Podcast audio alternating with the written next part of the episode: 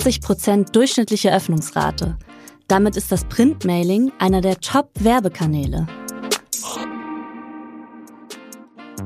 Das Printmailing, eigentlich Werbung auf Papier, die aber heute zugleich total digital ist. Wie kann das sein?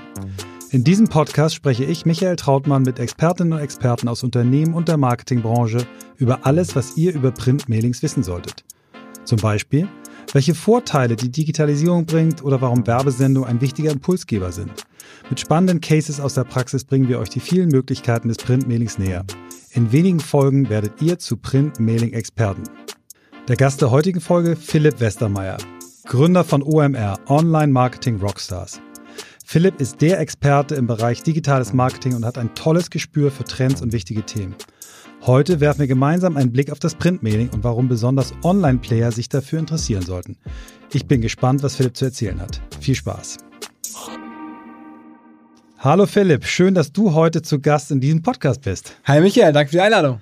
Wir kennen es ja schon ziemlich lange, Philipp, aber für alle unsere Hörer und Hörerinnen, die dich noch nicht kennen, werden wenige sein, wäre es super, wenn du kurz mal erklärst, wie man eigentlich zu einem der wirklich führenden Player im Bereich Online, ich würde sogar sagen im Bereich Marketing insgesamt gehört. Ach, ist bei mir vieles auch durch Zufall entstanden, muss man sagen. Ich habe ja mal angefangen als Assi ähm, beim, äh, bei Bertelsmann, bei Gunnar Jahr, damals vom damaligen Gunnar Jahr-Chef und habe dann da klassische Medien erlebt und dann ähm, auch erlebt, wie diese ganze Digitalbranche immer mehr kam. SEO war damals ein großes Thema. Man baute so kleine Websites und um die bei Google nach oben zu optimieren. Das habe ich auch so nebenberuflich damals noch gemacht. Und so bin ich da reingerutscht und hatte dann das große Glück, und das geht, glaube ich, ganz vielen aus dieser Generation so, dass halt das, was damals ein kleines Ding am Rande war, Online-Marketing, über die letzten zehn Jahre zu dem zentralen Thema überhaupt geworden ist mit der ganzen äh, Änderung, die es ja in der Gesellschaft gegeben hat äh, mit Blick auf digital. Und das hat mir dann erlaubt, da so reinzuwachsen. Also ich bin jetzt nicht der, der, der geborene Kreative oder der schon lange in Agenturen unterwegs ist, sondern das war so ein, so ein Weg, den man hätte sich, glaube ich, nicht ausdenken können, auch nicht malen können vorab, sondern der ist halt so gekommen, der ist dann so gewachsen. Auch über das Hobby OMR, das war ja auch lange mein Hobby. Haben wir eigentlich Firmen gemacht, die ähm, so technische Lösungen für Marketing gemacht haben, Banner, die einen verfolgen, die Technologie hinter diesem Retargeting, haben dann die verschiedenen Firmen verkauft, im, im, im Banner-Advertising gearbeitet und nebenher habe ich das Hobby OMR ausgeübt und Leute eingeladen zu Seminaren und zu, Fest, zu, zu, zu Kongressen, Kon Konferenzen, mittlerweile einem Festival ähm, und halt dann auch entsprechend ein kleines Portal aufgesetzt mit Redakteuren, Jobbörse, Studien schreiben, alles, was dazugehört, ein Podcast-Studio, das ist dann immer mehr gewachsen, aber es gab nie den einen Businessplan, sondern es ist ja, auch aus einem Hobby erwachsen, aus einer, aus einer Strömung, die es gab. Die ganze Digitalwelle. Und ähm, jetzt schwimme ich gerade da, wo, wir grad, wo ich gerade schwimme, durch Zufall. Ja, ich würde es mal kurz zur Einordnung, weil du ein sehr bescheidener Mann bist, nochmal gerne ein paar Ergänzungen geben. Was, das, was du da ja geschafft hast, ist aus einem Hobby und aus, der, aus dem Insight, den du hattest, dass es für Online-Marketeers, Digital-Marketeers keine spannende Veranstaltung gab. Das war ja damals so, das ist alles ziemlich boring.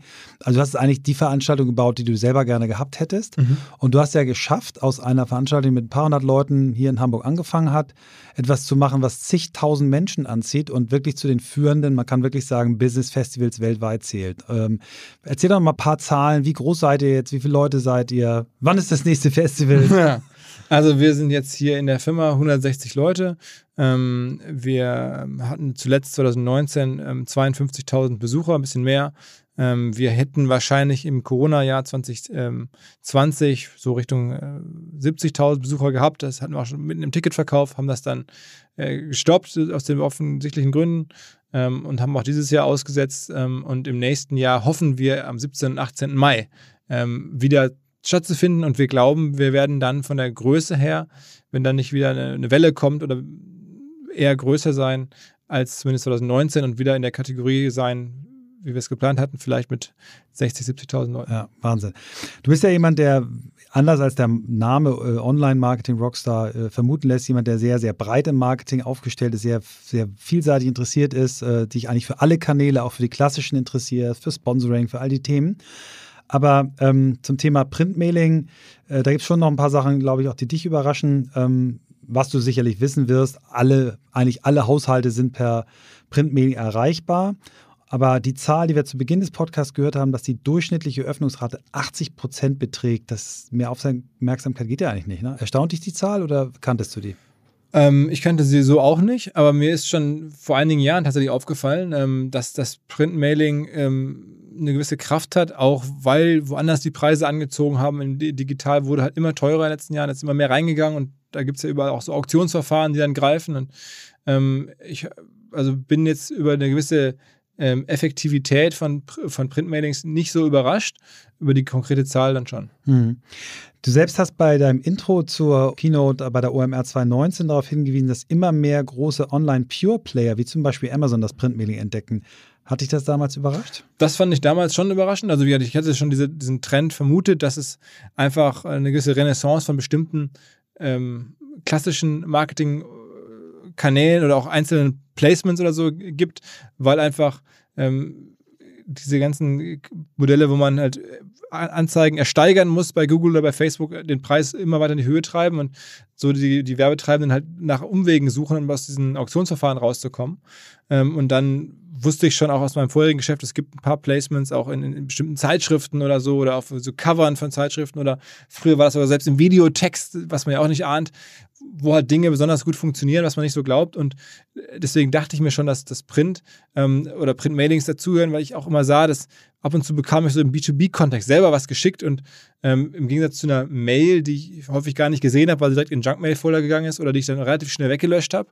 Wenn es erst auf deinem Schreibtisch liegt, dann guckt man sich zumindest kurz an, dann macht man es halt wirklich kurz auf und schaut sich an, worum geht's da und so. Und ähm, das habe ich schon gesehen und dann ja, haben wir die Recherche angefangen und dann wirklich festgestellt, erstaunlicherweise ähm, waren wir da nicht die Einzigen, es waren auch viele, die es noch viel klarer gesehen haben, die dann, ähm, also viele Startups oder, oder größere Startups, die dann echt sehr intensiv auf, auf, auf Printmailing setzen. Da war Amazon nur ein Beispiel, aber es gab also vom, vom Matratzen digital äh, E-Commerce-Anbieter ähm, quer durch die Bank äh, verschiedenste Firmen, die, die Mailings gemacht haben. Mhm. Und auch heute noch machen. Ähm, kommen wir nochmal zu eurer DNA zurück. Ihr seid ja eigentlich auch äh, als Pure Digital Player gestartet und ähm, ihr habt eigentlich äh, digitale Trends in der Werbung und im Marketing immer wieder aufgezeigt und, und äh, ihr habt äh, ziemlich viele Phänomene ähm, äh, aufgezeigt äh, in euren Artikeln, bevor, bevor wir sie in der Masse wahrgenommen haben.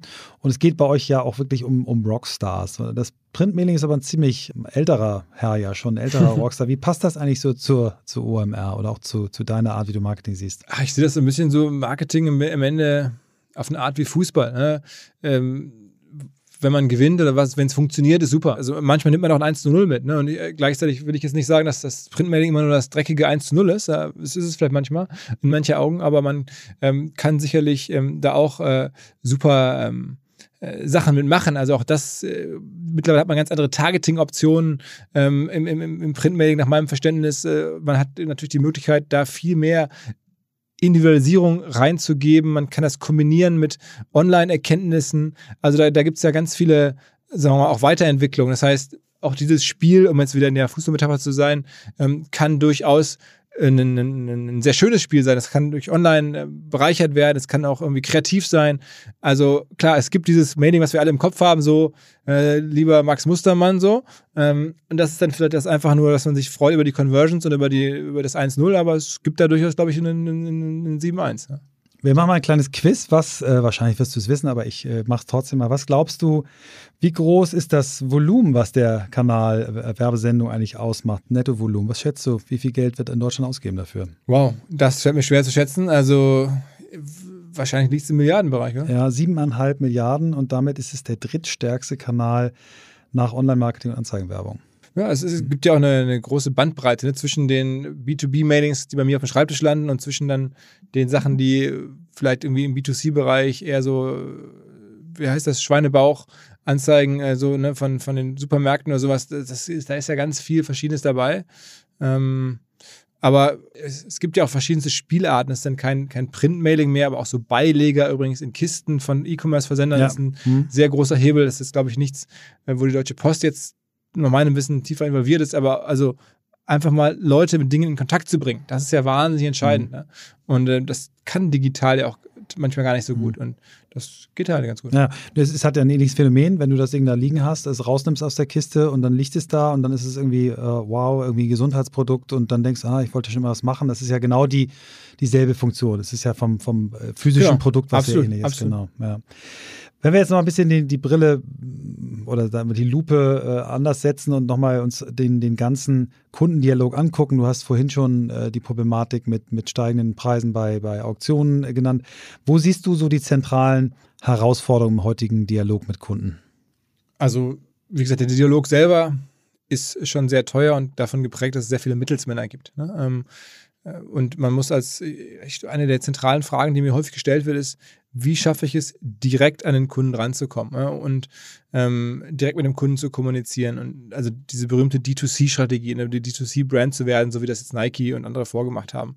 Ähm, und ich glaube, das ist nach wie vor für ganz viele Werbetreibende eine der zentralen Fragen. Ähm, wie mache ich das in meinem ganz speziellen Bereich? Mhm. Du hast selber ähm, äh, auch, glaube ich, mal einen Film auch dazu veröffentlicht über das Thema äh, Kundenwert. Ne? Wie siehst du dieses Thema Kundenwert äh, eigentlich im, im, im Marketing und wie, was glaubst du, kann so ein, so ein Thema wie Dialogmarketing da eine Rolle spielen? Also ich glaube sogar, dass es für viele, die sozusagen geborene Dialogmarketer sind oder der, schon lange in der Branche ist, ein bisschen überraschend. Aber die Formel, äh, die ich auch auf seit Tag 1 auf ganz vielen Seminaren Leuten erkläre, von der ich weiß, dass sie selbst die erfolgreichsten Wagniskapitalgeber, Venture Capitalists bis heute einsetzen und sich im Kern vor einem Investment an eine junge Firma fragen, geht diese Formel eigentlich auf? Diese Formel ist eigentlich vom Hintergrund her eine klassisch Dialog-Marketing-Formel, nämlich ähm, wie hoch äh, ist der Wert eines Kunden über seine Haltbarkeit im Verhältnis zu dem, was es mich kostet, diesen Kunden einzukaufen. Ne? Das ist ja immer, was man sich fragen muss. Und ähm, da kann man im, äh, im Dialogmarketing halt sehr schön rechnen. Da kann man sagen, okay, ich äh, schicke jetzt hier an, an, weiß ich nicht, eine Million Haushalte, das kostet mich das dann. Ähm, und dann bleiben davon so und so viele ähm, hängen, die das dann öffnen und oder im Zweifel was abschließen oder dann erstmal einen, sich zurückmelden und dann was abschließen. Das kann man ja alles nachmessen und sehen. Und deswegen finde ich ähm, diese, diese berühmte Formel, ähm, die zumindest ein Teil der Formel, nämlich die, was kostet es mir, einen Kunden zu gewinnen, ähm, die kann man Dialogmarketing-Aktivitäten sehr, sehr gut beantworten. Mhm. Wenn man dann sein Geschäft gut im Griff hat und auch weiß, was man mit einem neuen Kunden über seine Haltbarkeit und Wert erzeugen kann äh, für die Firma, dann ist es eigentlich ein super Kanal. Mhm. Wir haben jetzt zwei Vorteile des äh, Printmailings. Du hast äh, vorhin erzählt, dass dir das selber im, im B2B-Kontext, wenn du irgendwie eine gut gemachte äh, Werbesendung auf dem Tisch hast, dass sie auch mal liegen bleibt. Wir haben jetzt einen zweiten Vorteil, äh, ganz gute Berechenbarkeit. Hast du noch, was hast, wo siehst du noch Vorteile, die Printmailings haben?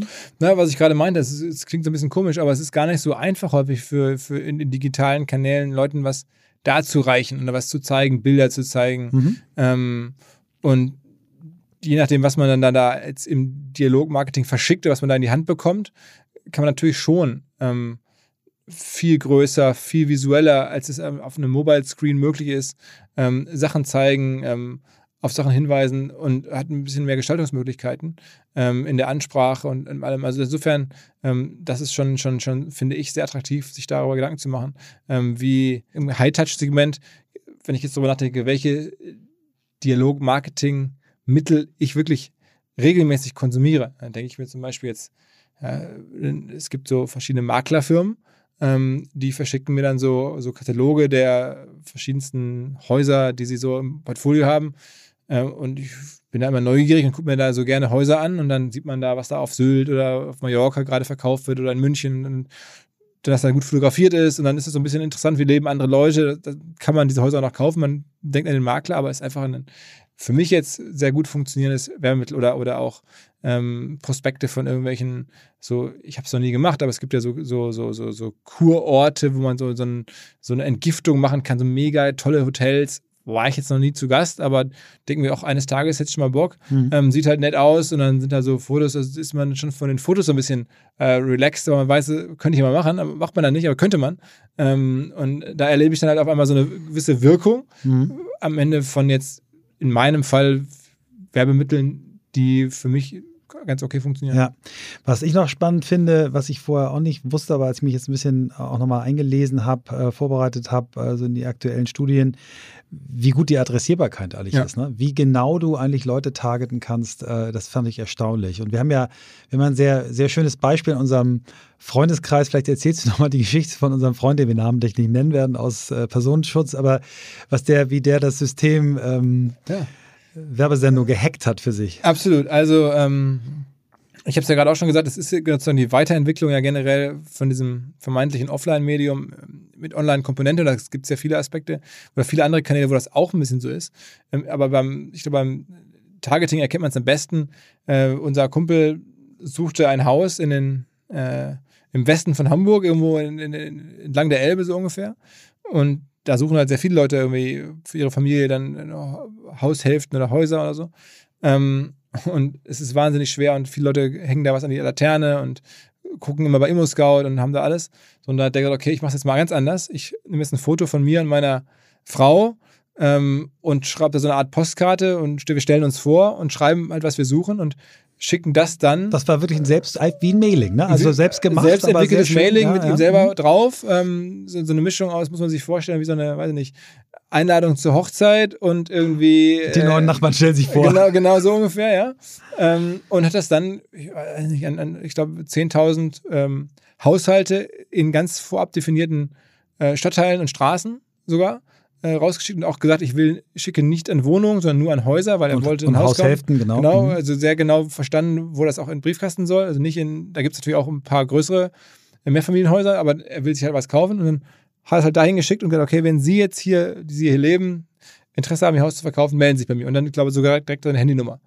Und hatte dann auf einen äh, Einsatz von ein paar tausend Euro, wie er uns das erklärt hat, glaube ich, irgendwie 10 oder 15 relativ heiße Leads, wo er dann geguckt hat und am Ende ist dann sogar eins geworden und ein hat jetzt sich da quasi äh, jetzt ja wirklich ein Haus gekauft, das eins zu eins nachvollziehbar aus diesem Mailing kam. Das ist schon ziemlich verrückt, weil wenn man legt, alleine hat es ohne Makler dann bekommen, was er für einen Makler hätte bezahlen müssen oder was er, ähm, ja, also das ist schon, irre. Das war irre. Das er hat schon wirklich gut. gehackt, da muss man sagen, das ist schon, äh, der, weiß ich nicht, äh, 100.000 Euro Hack, wenn nicht mehr. Ja, das muss ich auch sagen. Also das war wirklich so, wo du sagst, okay, vor allem auch für jetzt, wenn unsere Hörerinnen und Hörer, die sich für das Thema interessieren, vielleicht äh, aus mittelständischen oder kleineren Unternehmen kommen, dass du ja wirklich schon mit, mit, mit einem vierstelligen Betrag wirklich äh, experimentieren kannst und loslegen kannst und dass es jetzt nicht nur immer darum geht, äh, bundesweit 30 Millionen Dinger rauszuhauen, sondern dass man es wirklich genau äh, targeten kann. Also wenn genau. ich jetzt da langfahre, ich wohne auch in der Gegend,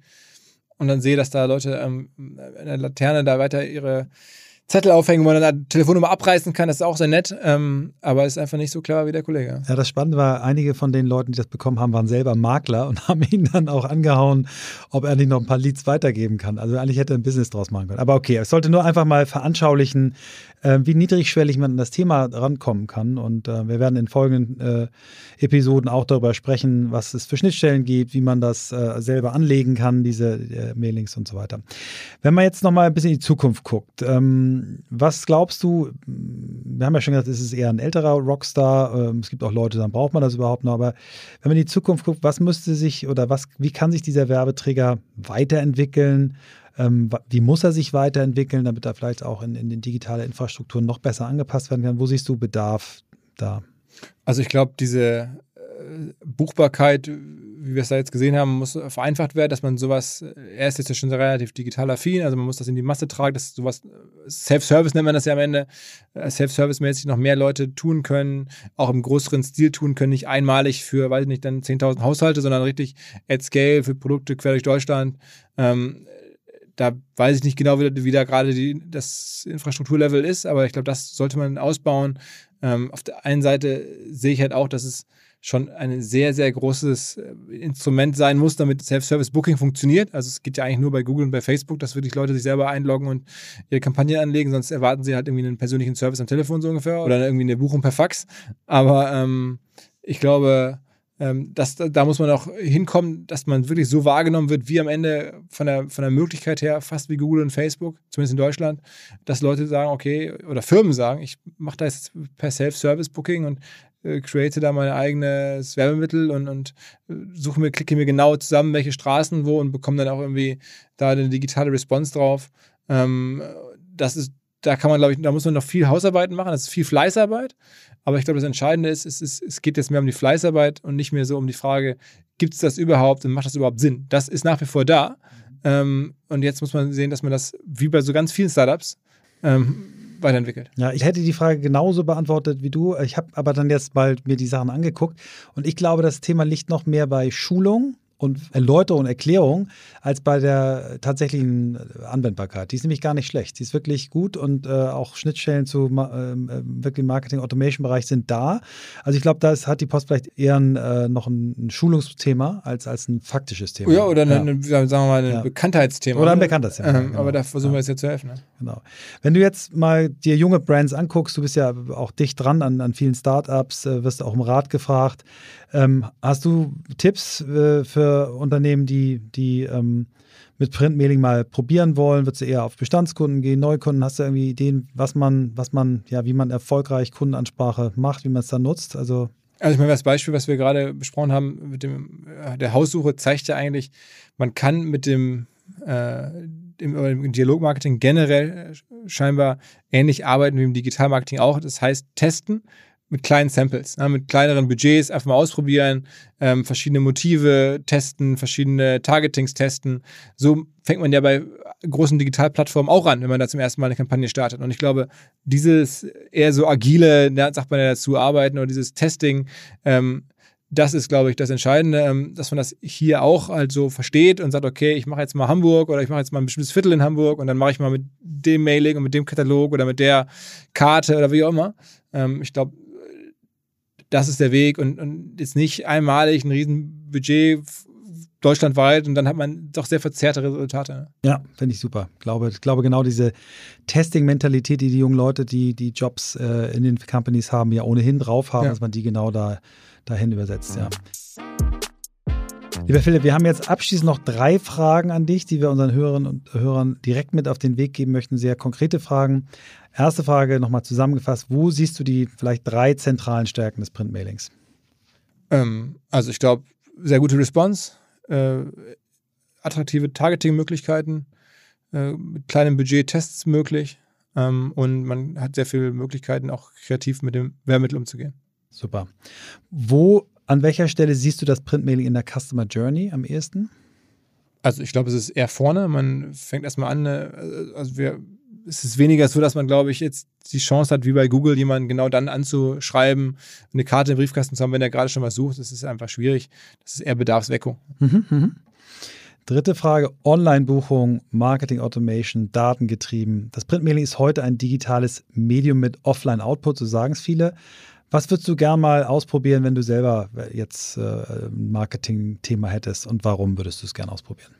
Also wir probieren das tatsächlich sogar aus, ähm, dass wir jetzt auch für unser Festival Leute ähm, per Mailing äh, anschreiben und sagen, Mensch, hast du nicht Lust zu kommen? Also als, als oder von Firmen, von denen wir glauben, dass sie eigentlich äh, dazugehören sollten oder da mal da sein sollten, von denen wir noch nie was gehört haben. Gucken wir regelmäßig durch. Wir haben ja das schon sehr viele verschiedene Firmen, von denen Leute kommen, aber manche halt nicht. Und da gucken wir ab und zu mal oder ab und zu stolper ich mal bei einer Firma und lese irgendwie einen Artikel und denke mir, wann davon eigentlich schon mal Leute auf dem Festival? Und wenn das nicht so ist, dann gucken wir jetzt halt die Datenbank durch.